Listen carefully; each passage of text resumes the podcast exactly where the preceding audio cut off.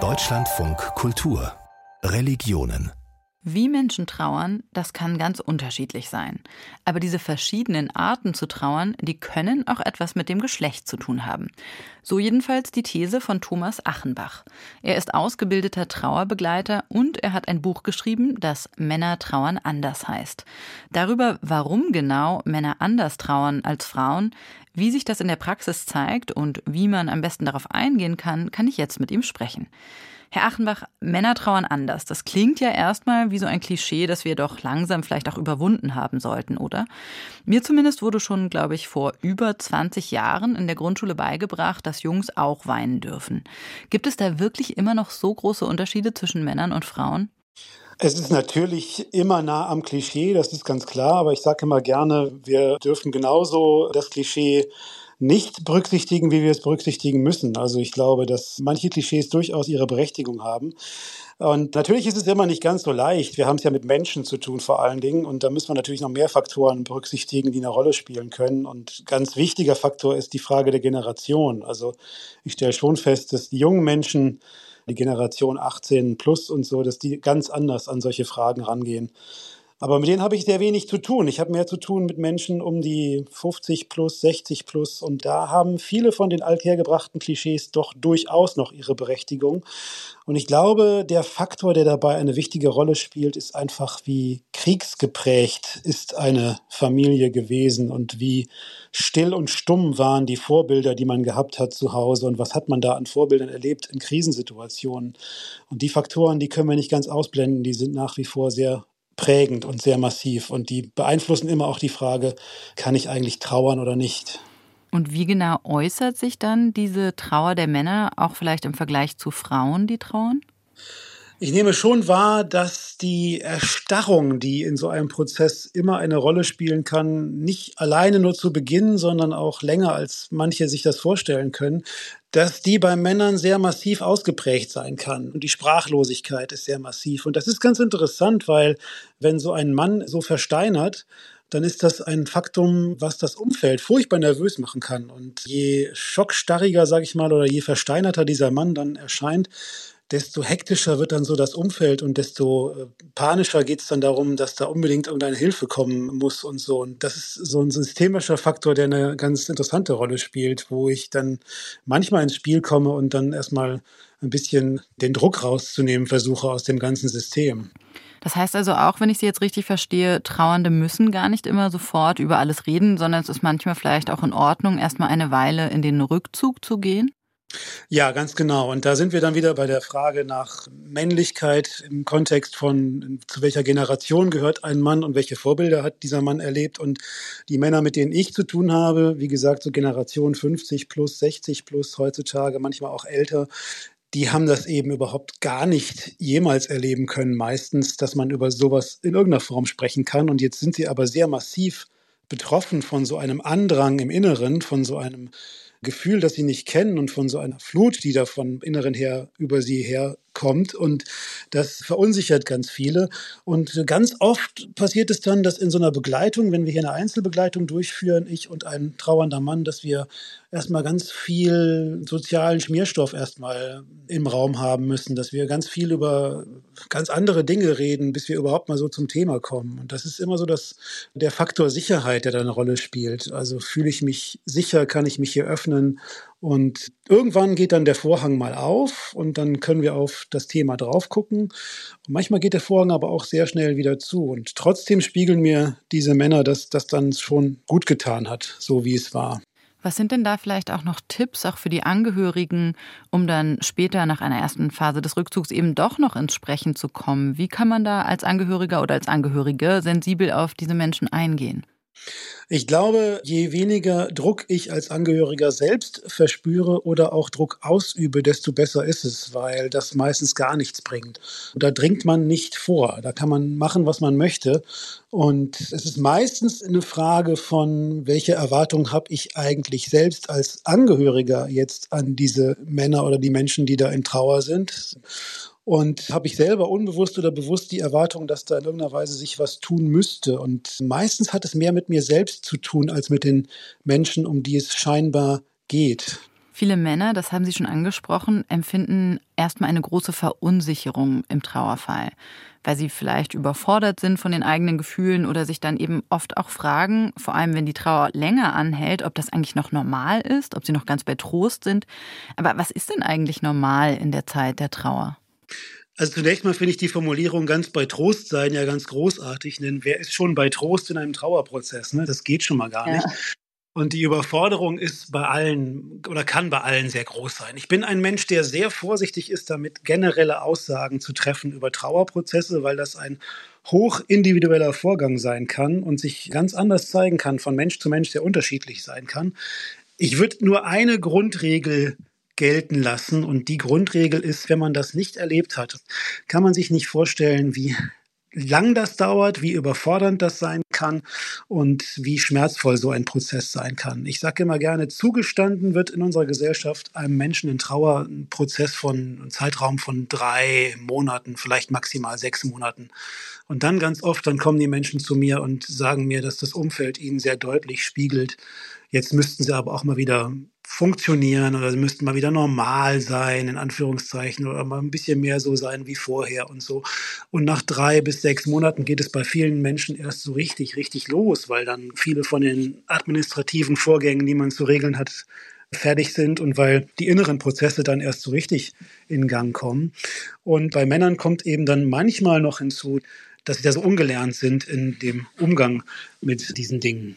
Ein Gefühl, das sicherlich viele Trauernde auch kennen, ist ja das Gefühl der Ohnmacht, weil man eigentlich vielleicht gerne etwas tun möchte, es aber schlicht nichts mehr zu tun gibt, weil der geliebte Mensch eben verstorben ist. Gerade für Männer kann das schwierig sein, schreiben Sie. Was ist denn da sinnvoll in so einer Situation? Den anderen Dinge tun zu lassen, selbst wenn die im ersten Moment von außen vielleicht erstmal unsinnig erscheinen oder vielleicht auch Angebote zu machen oder ihnen vielleicht auch dazu aufzufordern, auch mal ruhig zu sein und erstmal zu sich zu kommen. Ja, das ist eine spannende Frage, weil da kommt nämlich dann der Faktor Klischee wieder ins Spiel. Also da müssen wir wirklich ein bisschen ins Klischee reingehen, weil eine Erfahrung mache ich immer wieder. Ich bin sehr viel unterwegs mit Vorträgen, mit Lesungen in ganz Deutschland und wo immer ich auch bin, bei Hospizgruppen und bei Trauerbegleiterangeboten, wo es eine Kochgruppe für Männer gibt, für trauernde Männer ist der Renner. Das ist also ein Angebot, das läuft wie Hulle. Und wo es Trauerangebote gibt, Begleitungsangebote, die draußen stattfinden, in Bewegung stattfinden, Spaziergänge, Trauerwanderungen, all solche Angebote gibt es, da kommen in der Regel mehr Männer als Frauen. Das heißt also, dieses vermeintliche Klischee mit ins Tun zu gehen, nach draußen zu gehen, sich zu bewegen oder gemeinsam zu kochen als Männer, das sind Angebote, die wirklich funktionieren, die wirklich angenommen werden und wo sich mir immer wieder zeigt, dass manche von den vermeintlichen Klischees doch ihre Berechtigung haben. Und ich habe auch eine Idee, warum das so ist. Also ich glaube, dass je mehr so ein klassisches Gesprächssetting angeboten wird, wo man sich gegenüber sitzt, in die Augen guckt, in einem geschlossenen Raum womöglich. Ich glaube, desto unangenehmer ist das manchmal für Männer, zumindest einer gewissen Generation. Und das kann man sich, glaube ich, ganz gut abgucken von den Trauerbegleiterangeboten, auch für einen selbst. Also vielleicht einfach mal einen Spaziergang anbieten, oder vielleicht einfach gemeinsam Auto fahren und halt irgendein Setting schaffen, wo man sich nicht in die Augen schauen muss, wo man sich nicht gegenüber sitzt, sondern wo man so ein bisschen nebeneinander hergehen kann oder nebeneinander sitzen kann, das kann ganz gut funktionieren und das zeigen die Erfahrungen immer wieder, dass das tatsächlich auch dann angenommen wird. Das finde ich hochspannend. Sie haben erst kürzlich noch ein weiteres Buch veröffentlicht, das heißt Das ABC der Trauer. Und darin geben Sie in kurzen Abschnitten, die so nach Stichwörtern sortiert sind, kurze Impulse und auch konkrete Tipps zur Trauerbewältigung. Und in vielen dieser Tipps spielen ja Rituale eine ganz wichtige Rolle. Warum genau sind denn rituelle Handlungen so wichtig im Umgang mit der Trauer? Also zunächst mal äh, tue ich mich, muss ich ganz ehrlich sagen, tue ich mich immer furchtbar schwer mit dem Wort Trauerbewältigung, weil ich glaube, dass Trauer etwas ist, das sich nicht bewältigen lässt, erstens, und das auch gar nicht bewältigt sein muss. Zweitens, ich glaube, es ist viel hilfreicher, wenn es ausgelebt werden kann, dieses Gefühl, weil der Andrang ist sowieso so massiv im Inneren und der Andrang ist sowieso da und ist hartnäckig und sehr langfristig da und deswegen ist das Ausleben, das Reingehen ins Gefühl meist meistens viel hilfreicher, als zu versuchen, es zu bewältigen, was ja doch letztlich ein gewaltsames Vorgehen ist gegen etwas, gegen das man gar nicht vorgehen kann. Und da sind wir auch genau bei Ihrer Frage. Eben weil ich nicht gewaltsam dagegen vorgehen kann, ist es oft sehr hilfreich, wenn ich das nur sehr wohl dosiert an mich heranlassen kann. Und wenn ich die Dosierung selber ein bisschen steuern kann und das in der Hand habe. Und da kommen dann die Rituale ins Spiel, weil ich mir einen Raum schaffe oder eine Möglichkeit schaffe, für mich selber mal reingehen zu können ins Gefühl in einem bestimmten, vielleicht zeitlich limitierten Rahmen, vielleicht aber auch räumlich limitierten Rahmen und kann für mich selber gucken, mit welcher Dosierung komme ich ganz gut klar. Und das geht über die Rituale immer am besten. Wir haben jetzt bisher über in Anführungsstrichen normale oder zumindest nicht exzessive Trauerprozesse gesprochen. Sie widmen in Ihrem Buch über die Männer aber auch ein Kapitel den Exzessen in der Trauer. Nicht wenige Männer nämlich, da schreiben sie, flüchten sich nach einem Todesfall in Alkohol oder andere Süchte. Sie arbeiten vielleicht exzessiv oder haben eine Liebschaft nach der nächsten. Woher kommt denn dieses Bedürfnis nach Exzess in so einem Moment und was hilft dagegen? Nun bin ich kein Psychologe, sondern äh, in Anführungszeichen nur Trauerbegleiter. Das heißt also, so ganz in der Tiefe kann ich das auch nicht ganz durchdringen. Aber die Idee, die ich hätte, woher der Hang zum Exzess kommt, ist ich muss einfach versuchen, als Mensch der Ohnmacht, die ich da habe, dieser Hilflosigkeit, etwas entgegenzusetzen. Und je massiver ich betroffen bin von der Ohnmacht, desto mehr versuche ich mit Macht dagegen einen Gegenpol zu schaffen, etwas dagegen zu setzen.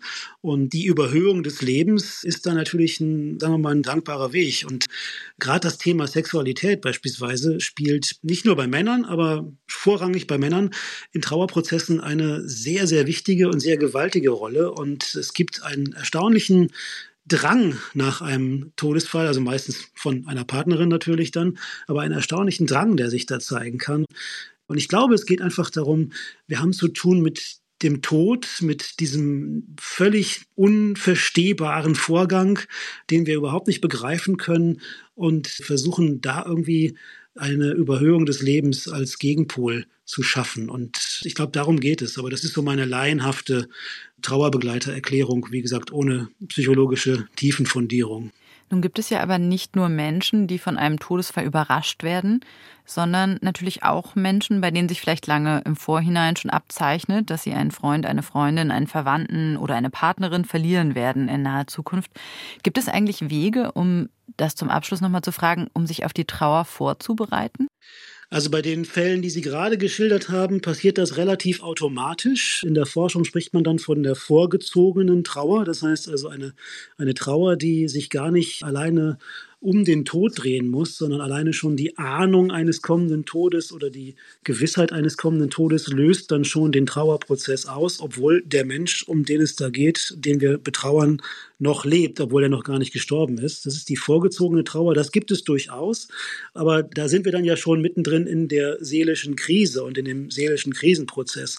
Und sich außerhalb von diesem Krisenprozess vorher präventiv auf Trauer vorzubereiten, ich glaube, das geht nur bedingt, wobei ich denke, dass wir als Gesellschaft so gar nicht mehr drauf gucken können auf das Thema Tod und auf das Thema Sterben und dass eine generelle Öffnung diesen Themen gegenüber da schon hilfreich wäre. Also ich bin großer Freund von dieser Einrichtung des Death Cafés. Das gibt es ja in verschiedenen Städten. Hier und da gibt es dieses Angebot, also wo man sich in einem Café trifft und zu einer lockeren Runde und einfach mal mit Menschen, die man vielleicht gar nicht kennt, über den Tod spricht und über das Sterben spricht, ohne jetzt davon betroffen zu sein, sondern rein präventiv, rein vorausschauend, rein aus Neugier. Das finde ich eine ganz großartige Einrichtung und davon bräuchten wir in der Gesellschaft viel mehr. Also es braucht auch eine andere gesamtgesellschaftliche Offenheit im Umgang mit dem Tod, um sich besser darauf vorzubereiten für den Ernstfall.